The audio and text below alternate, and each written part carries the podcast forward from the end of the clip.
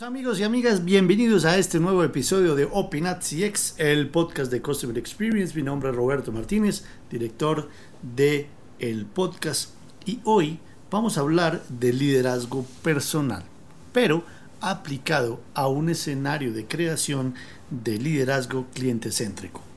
Vamos a ver cómo el convertirse en un gran líder es un viaje de aprendizaje y crecimiento continuo pero también así lo es la creación de una cultura cliente céntrica. Este es un proceso de aceptar desafíos, hablar y sobre todo escuchar al cliente, fomentar las conexiones y cultivar la comprensión. Vamos a hablar en este episodio sobre ocho cualidades claves que un líder debe aplicar para convertir su empresa en una empresa cliente céntrica. Bienvenidos.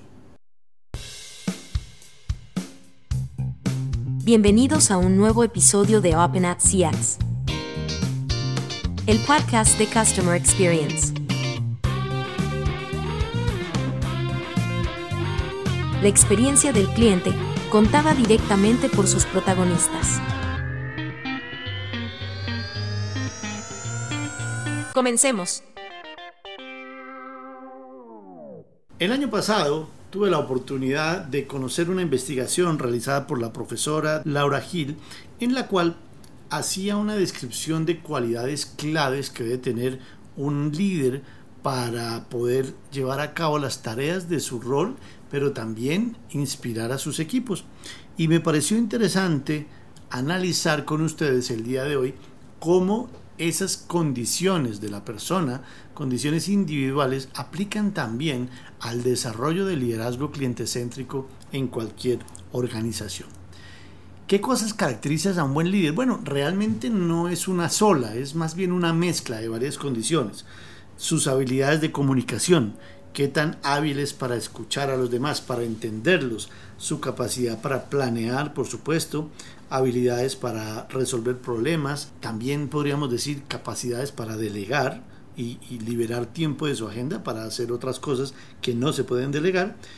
Y una cosa muy importante, la capacidad que debe tener un líder para gestionar su labor en entornos que son inesperados, en entornos cambiantes, en entornos en los cuales la competencia me reta a hacer cosas diferentes o el mismo entorno lo hace también. Pero los líderes, también es verdad, que no son personas raras, no son personas que nacieron realmente con capacidades superhumanas, no son, no, no, no, al contrario, son personas, yo diría que comunes y corrientes, pero que intencionalmente se han puesto en situaciones donde han tenido que aprender a adaptarse y a crecer. Entonces, si esto es verdad, el liderazgo es más bien un proceso de autodesarrollo. Es decir, nadie le puede decir a otra persona cómo ser un buen líder, cómo liderar. Esto es algo que cada uno de nosotros debe hacer de manera individual. Tenemos que estar dispuestos a aprenderlo, a tomar la decisión, a vivir la situación y, a sacar lo mejor de cada una de ellas. Entonces, pues por eso es que el líder aprende sobre todo a partir de las adversidades, actuando, como decía, a propósito, por fuera de su círculo de comodidad. Lo mismo sucede en la empresa con el liderazgo cliente céntrico. Tenemos que generar en nuestra empresa el propósito firme y comunicarlo a todos los estamentos de la misma sobre la necesidad e importancia de poner a nuestro cliente en el centro del negocio, de analizar de manera sistémica cómo cada una de las decisiones, actos, procesos y normas y políticas que establecemos van o no a afectar positiva o negativamente al cliente.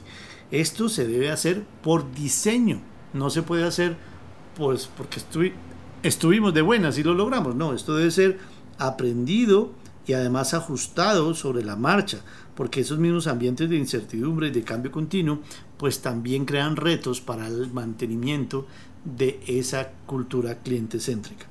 Y sobre todo tres cosas súper fundamentales. Hacerlo con la debida humildad, la debida confianza, pero sobre todo el deseo de convertirse en una empresa cuya cultura siempre mantenga en el centro del negocio al cliente.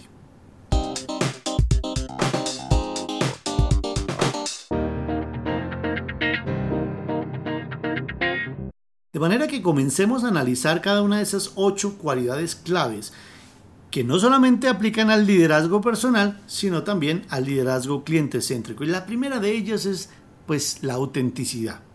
El ser genuino y leal a lo que usted es lo vuelve una persona, claro, efectiva y también eficiente. Pero, además de todo esto, usted debe ser capaz de inspirar y motivar a todos los que están a su alrededor. Siempre digo yo en las charlas y conferencias que tenemos la oportunidad de hacer con clientes y con amigos, si usted al momento de liderar su equipo no lo está inspirando, no lo está motivando a que en ellos florezca el deseo de actuar correctamente frente al cliente, frente a situaciones de la vida, pues usted no está liderando. Puede que usted esté mandando, pero no todos los gerentes son líderes y no todos los líderes son los gerentes. Entonces, esa autenticidad es una de las cualidades claves que el líder tiene que tener, porque aunque es importante tener competencias y capacidades, estas ciertamente no son suficientes. Debemos aprender a desarrollar confianza en otras personas. La gente necesita confiar en tu carácter y conectarse contigo, porque de otra manera no van a estar dispuestos a correr el riesgo contigo. Para poder crear esa confianza, primero debes entender cómo te perciben las personas, pedirles su feedback, su retroalimentación y por supuesto estar abierto a la misma sin ponerte a la defensiva. Exactamente igual aplica en la cultura cliente céntrica. No es solamente importante que el producto o el servicio sean buenos, que cumplan su función, que llenen las necesidades del cliente. Debemos crear conexiones emocionales, conexiones también racionales con ese cliente para poderlo deleitar. Y para eso hay que ser genuinos y leales a nuestra definición, a nuestro propósito, a nuestra misión. Ser auténticos. Y para entender cómo me perciben los clientes, pues hay que preguntarles. Entonces hay que escuchar la voz de ellos, pedirles su feedback, estar abierto al mismo, no ponernos a la defensiva y aprender sobre todo a comunicar adecuadamente en todo momento. Al principio, comunicar el propósito, la estrategia, las renuncias que vamos a hacer en la, en la oferta de valor de nuestro servicio y luego al momento de haber escuchado la voz del cliente, pues para volver con él y poder a través de esa retroalimentación desarrollar una conversación en la cual podamos mejorar y, y pues por supuesto continuar haciendo las cosas que estamos haciendo bien e irlas adaptando en el camino.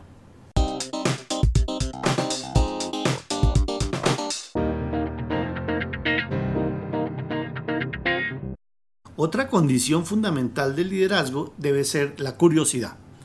La curiosidad debe ser un esquema mental, una manera de pensar del líder. Siempre el líder se caracteriza porque está mirando más allá de la esquina, porque está visionando el futuro y casi que lo está viendo en su mente tan claro que es capaz de crearlo en la realidad. Pero para eso debe querer o sentirse muy cómodo explorando nuevas opciones, querer intentar algo nuevo y para ello debe entender cómo ocurren las cosas. Entonces es fundamental que el líder desarrolle una perspectiva mental de afuera hacia adentro, al igual que con las empresas. También las empresas, si quieren ser clientes céntricas, deben mantener un muy buen nivel de curiosidad, tener esa perspectiva de afuera hacia adentro, de la organización y también de los equipos.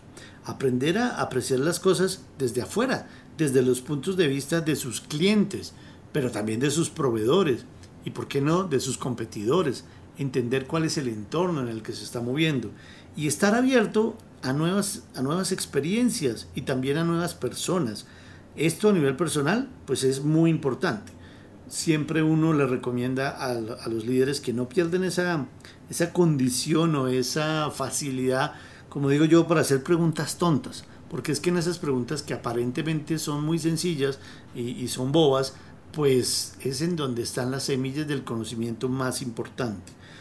El, el, investigar más sobre los temas es algo que debe apasionar al líder para que le fluya constantemente. Lo mismo ocurre en la empresa. Si yo quiero tener una empresa cliente céntrica, debo mantener una cultura de curiosidad donde nuevos modelos de pensamiento y nuevas preguntas permanentemente estén apareciendo. Si no, estaré a merced de la reacción frente a lo que sucede en el mercado. Pero hay en el mercado unas empresas que provocan los cambios y otras empresas que reaccionan a los cambios. Lo mejor en una cultura cliente céntrica es pertenecer al grupo de los que provocan los cambios porque tienen una ventaja ganada sobre las que están reaccionando a ellos. De modo pues que la curiosidad también es muy importante, tanto en el líder a nivel personal como en el, en el liderazgo de la empresa cliente céntrica.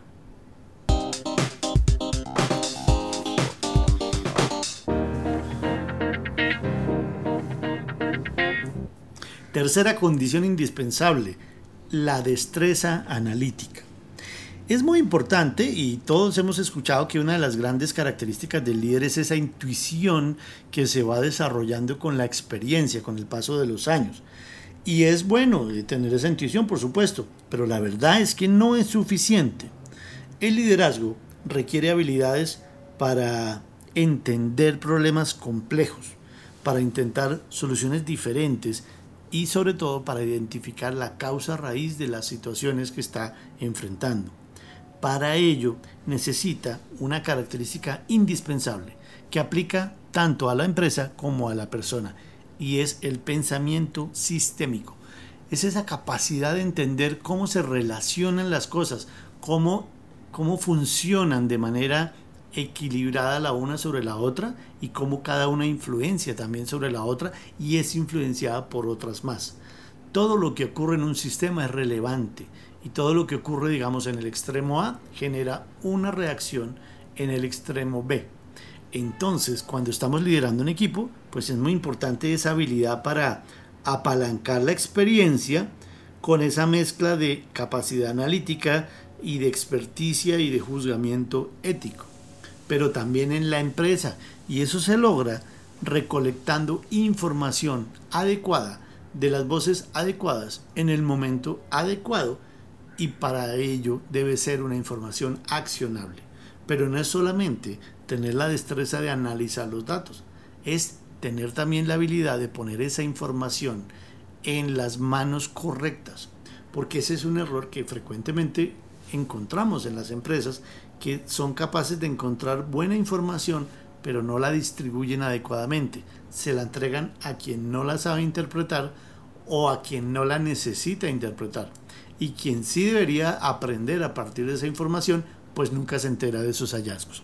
Entonces, muy importante la destreza analítica, esa tercera condición fundamental del liderazgo personal, pero que también aplica al liderazgo cliente céntrico. Una palabra de precaución. La data no cae del cielo. La información es creada por seres humanos y también procesada por seres humanos. Luego no está libre de correr el riesgo de viciarse por diferentes sesgos, diferentes desviaciones, diferentes errores propios del análisis humano.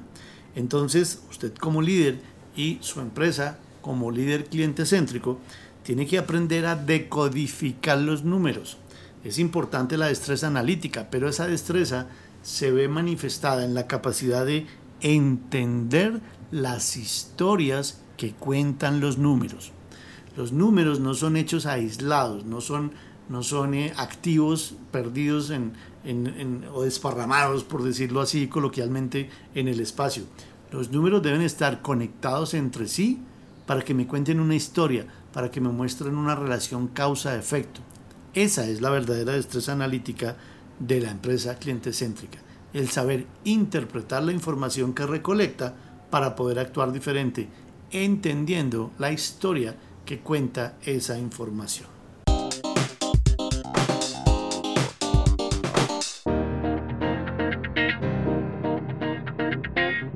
Entonces llevamos autenticidad, curiosidad y destreza analítica.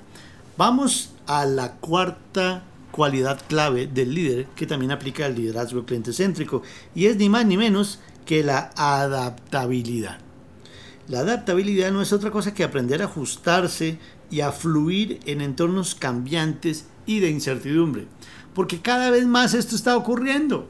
Ya no es como antes. El otro día leía yo en una publicación que hoy en día usted puede enterarse en un solo día de cosas que antes tomaban años para enterarnos. Es decir, la cantidad de información a la que usted puede acceder hoy en un solo día es equivalente a la información que anteriormente en, en siglos pasados encontrábamos en el transcurso de varios años. Eso hace que haya mucha, muchos cambios en el entorno ante los cuales usted debe aprender a, a bailar, a reaccionar favorablemente, a fluir, a adaptarse. Existe la aparición permanente de nuevas tecnologías, hay cambios culturales, hay movimientos de grupos humanos, la famosa inteligencia artificial. Lo que aprendimos de los técnicos de sistemas, de los ingenieros de sistemas que hace unos años nos enseñaron sobre la metodología Agile, A-G-I-L-E.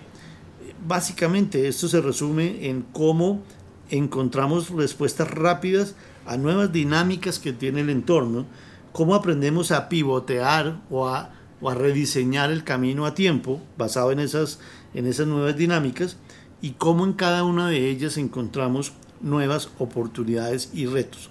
Esto, que es fundamental en su liderazgo personal, pues obviamente también aplica para las empresas, porque los clientes cambian sus necesidades, cambian sus deseos, cambian sus expectativas, cambian el mercado, la disposición del producto, la, la usabilidad de los mismos, todo, todo está permanentemente entre sí cambiando como un solo sistema y por eso esa condición se vuelve clave para la empresa que quiere seguir siendo cliente céntrica, que quiere buscar y, aprender a desarrollar tareas que sean flexibles, que aprendan a desarrollar proyectos que pues que lo saquen de su zona de confort, pero que lo mantengan vigentes. De modo pues que usted mismo también, si quiere liderar su empresa hacia esa cultura, tiene que desarrollar esa adaptabilidad debe tratar de trabajar con personas que sean muy diferentes a usted, enfrentarse a situaciones que lo saquen de su zona de confort y de esa manera pues usted pueda aumentar esa característica.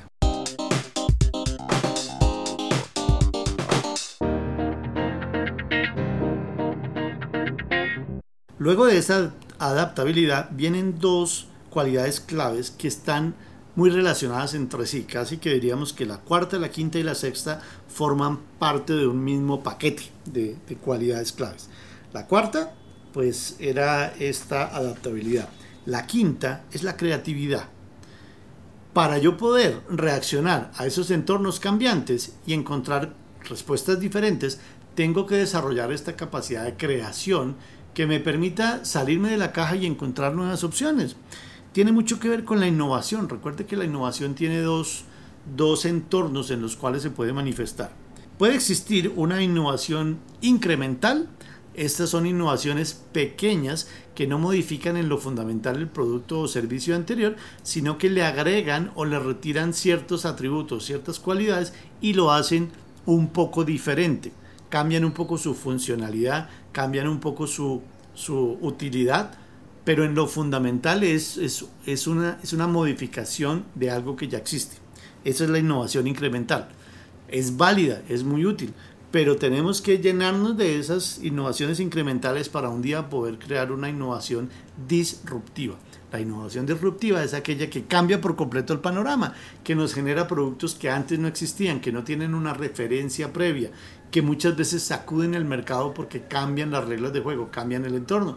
La famosa estrategia del océano azul se basa en encontrar en mi entorno, en mi mercado, innovaciones disruptivas que cambien las reglas de juego a mi favor, en lugar de entrar a competir hombro a hombro contra otras empresas que de pronto son más hábiles o tienen más desempeño financiero o tienen más capacidad de movilidad que la mía.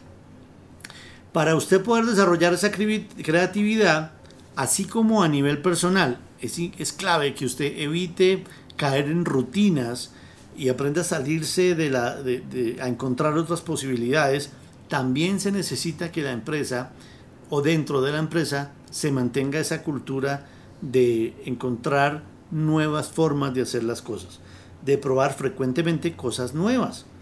Pero ojo, para que usted pueda encontrar posibilidades rápidas, frecuentes o poco probadas en el mercado, usted tiene que reconciliarse con una cosa que se llama la definición empresarial del concepto de error o de fracaso. Si dentro de su cultura organizacional el fracaso es visto como algo negativo, el error es visto como algo negativo, pues obviamente será algo castigado por el entorno y que la gente no va a querer cometer. Todo el mundo va a estar cubriendo su espalda, todo el mundo va a estar tratando de no cometer errores, de no generar, entre comillas, fracasos, porque eso le va a generar problemas en la empresa. Entonces, cuando yo tengo ese miedo, pues dejo de ser creativo más bien prefiero hacer lo que siempre he hecho de la misma manera que lo he hecho y utilizando solo soluciones que ya han sido probadas para ir a lo seguro, para ir a la fija. Porque donde me equivoque o donde cometa un error, pues voy a entrar en problemas. Esa cultura se perpetúa a sí misma y evita que yo me pueda adaptar a esos entornos tan cambiantes. Por lo tanto, para poder definir creatividad, y también desarrollar la anterior, que era esa adaptabilidad, tengo que estar dispuesto a cometer ciertos errores y a sufrir ciertos fracasos con tal de encontrar la respuesta correcta. Después de muchos aparentes fracasos, que en realidad son aprendizajes, es que vienen las innovaciones disruptivas.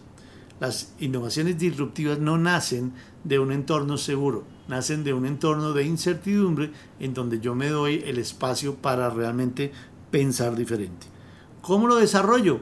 Pues primero hágalo usted a nivel personal, pruebe cosas diferentes, pruebe comidas que nunca haya comido, vaya a disfrutar ambientes que sean nuevos, viaje a sitios que no ha conocido, ojalá con culturas diferentes, con personas muy diferentes a usted, desarrolle proyectos, desarrolle pasatiempos diferentes a los que usted siempre ha utilizado.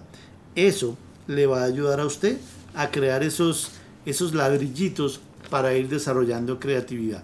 Si usted fomenta eso en, sus equipos de trabajo y además redefine la concepción de error o fracaso en su empresa, va a poder implementar esta cualidad clave que se llama la creatividad.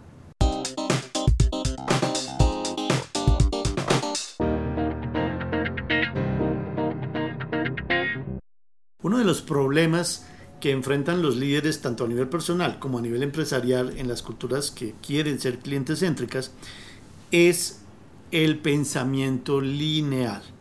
La sexta cualidad clave se, se puede definir como el reconciliarse con la ambigüedad. Normalmente cuando los seres humanos tenemos un pensamiento lineal, salimos del punto A sabiendo que llegamos al punto B. Y cuando ocurre X, sucede Z. Y todo es como una línea recta horizontal en donde yo parto del extremo izquierdo y llego al extremo derecho por el mismo camino. Cuando yo tengo ese pensamiento lineal, por supuesto que pierdo de vista el interjuego de las diferentes variables que hay en el camino y pierdo de vista las diferentes dinámicas que se generan cuando estas variables interactúan.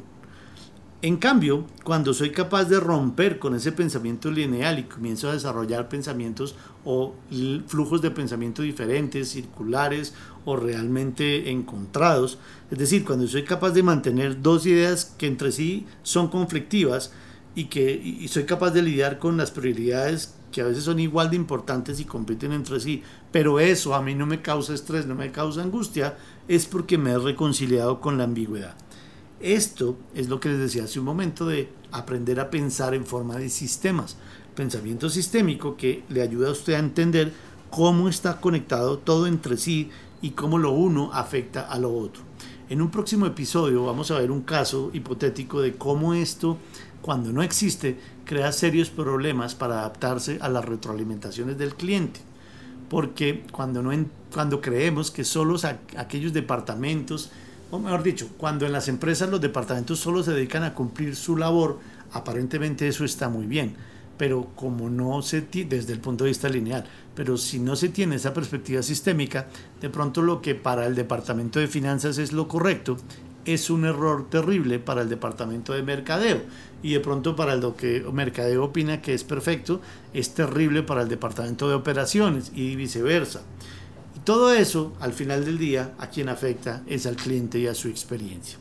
Entonces, reconciliarse con la ambigüedad, aprender a navegar, como decimos, en medio de la niebla, pero hacerlo con tranquilidad, eso es una habilidad que se debe adquirir. Acostúmbrese entonces usted a preguntar muchas veces, ¿qué pasa si? ¿Y eso qué? Porque ahí es donde usted va a comenzar a obtener diferentes perspectivas. Hay una frase que a mí me encanta y que describe perfecto esta condición de reconciliarse con la ambigüedad que es, entre más seguro usted esté de hacer algo, más eso le indica que debería actuar diferente. Porque esa seguridad probablemente viene de la repetición, probablemente viene de lo conocido, probablemente viene de lo cómodo. Y el entorno está cambiando. Si usted no se adapta y no prueba cosas diferentes y se queda en la comodidad, corre el riesgo de poco a poco ser rebasado por competidores que usted ni siquiera tenía en el radar. Entonces, para mantener esa calma y esa paz mental, aprenda a reconciliarse con la ambigüedad.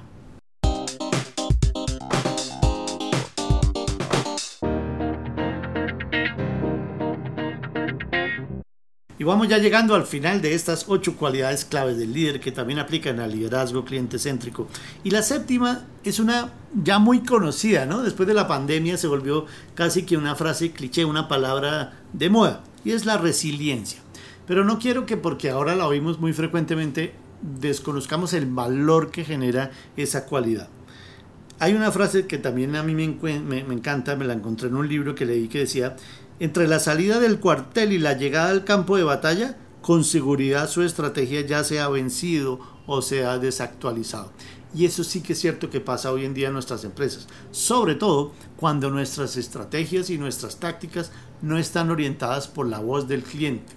Porque al no tenerlo en el centro, pues comenzamos a hacer diseños de procesos de adentro hacia afuera, creyendo que lo importante y lo valioso para el cliente son estas tres cosas. Y resulta que cuando llegamos al campo de batalla, y el cliente se relaciona con nuestro producto, con nuestro servicio y con la experiencia de uso del mismo, lo que para él, lo que yo creía que iba a ser valioso para él no es relevante y lo que yo ni siquiera había pensado era lo más importante para él. Nunca se les olvide que el valor del cliente no lo defino yo, el valor para el cliente lo define el cliente. Por eso es importante preguntarle qué fue lo más valioso. Si hubo una detracción, ¿qué fue lo que falló? Y si hubo un pasivo, ¿Qué podría yo hacer para que usted estuviera deleitado? Esa resiliencia es esa, esa característica que tenemos de recalibrar el rumbo, de recalcular, como dice el GPS, de frente a ese cambio del entorno en pleno campo de batalla, de reagruparse y crear una estrategia diferente sobre la marcha. Porque no hay tiempo. Hoy en día casi que cada vez tenemos que correr más rápido simplemente para poder permanecer en el mismo sitio. Entonces es muy importante aprender a improvisar, a, realizar eh, eventualmente acciones sin una planeación previa. Y eso es lo que le da a usted la resiliencia. Cuando usted tiene un problema, algo que, que le cambia el entorno, que lo que usted ha planeado realmente no funciona y ya sobre la marcha tiene que actuar, pues no puede perder el ánimo, no puede perder la tranquilidad, esa paz mental. Y por eso le decía que esas se conectan con las anteriores, ese reconciliarse con la ambigüedad, esa capacidad de adaptabilidad, eh, de adaptación, esa, esa creatividad constante, pues le ayudan a tener resiliencia. Pero es algo que como el liderazgo se debe desarrollar en el tiempo. Acostúmbrese a mantener esos entornos cambiantes, a realizar de pronto trabajos en donde usted pues no tenga tanta autoridad. De pronto usted es el líder de su empresa y es la última palabra que se dice en sus equipos de trabajo trabaje un rato con equipos de otras empresas o de otros entornos o de otros sectores en los cuales su voz no sea la voz del líder, donde usted no tenga autoridad, donde no sepa bien ni siquiera cómo va a medir su impacto y que realmente entonces no sepa si va a ser efectivo o exitoso o no, porque ahí va a aprender a sobre la marcha, sobre el camino, ir planteando los pasos. Y si se equivoca, va a darse cuenta que la vida sigue, que el camino sigue y entre más rápido se levante y siga caminando es mejor. Eso se llama resiliencia. Vamos ahora con la octava y última cualidad clave del líder que también aplica al liderazgo cliente céntrico en este episodio de Opinat CX.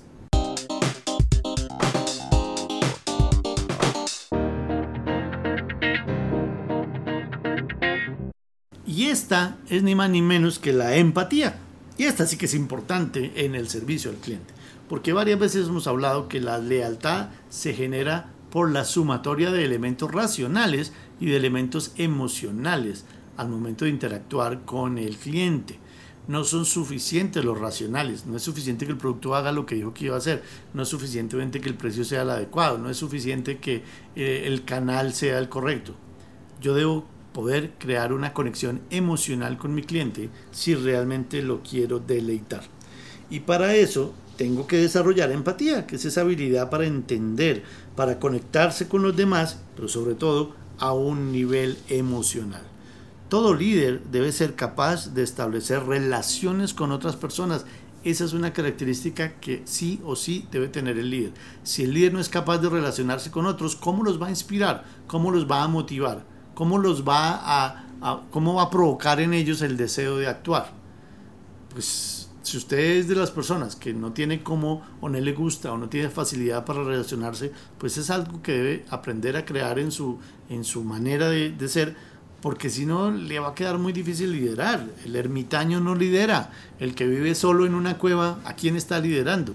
Entonces, una de las habilidades grandes es esa capacidad de establecer relaciones, de generar confianza, de generar conexiones emocionales con otros, de hacerlos sentir comprendidos, de actuar siempre con benevolencia y a través de esa confianza y de esa actuación honesta y transparente y siempre igual, lograr una cosa que se llama que yo he llamado la predictibilidad del comportamiento. Cuando yo estoy a su lado y casi que yo estoy seguro de cómo usted va a reaccionar, casi que su comportamiento es predecible, pues yo comienzo a desarrollar confianza. Cuando su comportamiento es errático, es diferente cada vez, cuando su comportamiento no es predecible, a mí me cuesta trabajo entenderlo y relacionarme con usted. Por lo tanto, la empatía se vuelve esa clave fundamental para interactuar con las personas y generar en ellos una huella positiva.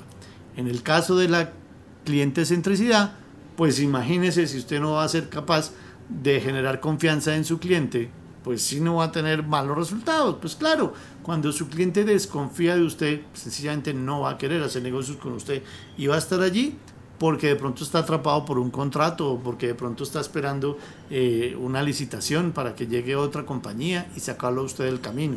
Pero usted debe aprender a relacionar esa confianza y esa empatía. ¿Cómo se hace?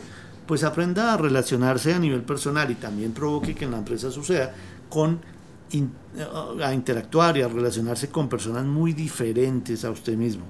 Es que con los iguales es muy fácil ser empático, con los que piensan lo que yo pienso, con los que sienten lo que yo siento.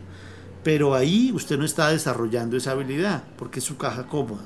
Entonces aprenda a interactuar con personas que piensen completamente diferente, que vean la situación desde otro punto de vista, porque esos puntos de vista diferentes lo van a nutrir a usted en el desarrollo de esa empatía.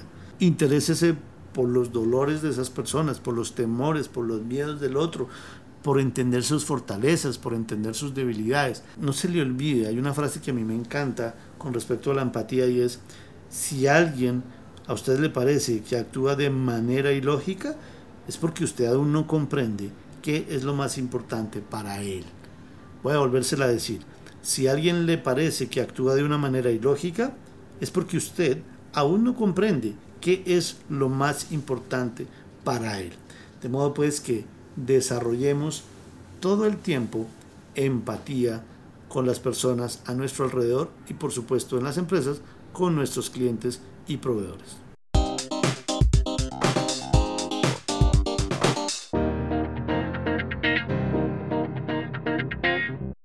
Así es, queridos amigos, que ocho cualidades claves del líder que también aplican al liderazgo cliente céntrico. Uno, la autenticidad. Dos, la curiosidad. Tres, la destreza analítica. Cuatro, la adaptabilidad. Cinco, la creatividad. 6. El reconciliarse con la ambigüedad. 7. La resiliencia. Y 8. La empatía. Espero que este episodio le haya agregado valor, le haya dejado preguntas, lo haya puesto a pensar y a analizar cómo están sus cualidades claves de liderazgo, cómo las puede aumentar, cómo las puede fortalecer y a nivel grupal en su compañía ¿Cómo están estas mismas condiciones, estas mismas características? ¿Cuáles están un poquito quedadas? ¿Cuáles les falta desarrollo? ¿O cuáles de plano no existen en su empresa? Si alguna de ellas falta, el liderazgo cliente céntrico será muy difícil de obtener. Mi nombre es Roberto Martínez, director de Opinat CX. Espero sus comentarios. Envíeme sus impresiones a rmartinez.opinat.com. Estaré presto a leerlas, a entenderlas y si ahí usted me quiere sugerir algún tema o tiene alguna pregunta, por supuesto hágamela porque en un futuro episodio pues las vamos a resolver. Esto era todo por ahora. Les deseo un feliz resto de día, cualquiera que este día sea, y nos vemos en un próximo episodio de OpenAd CX. Gracias por conectarte a este episodio de OpenAd CX, el podcast de Customer Experience.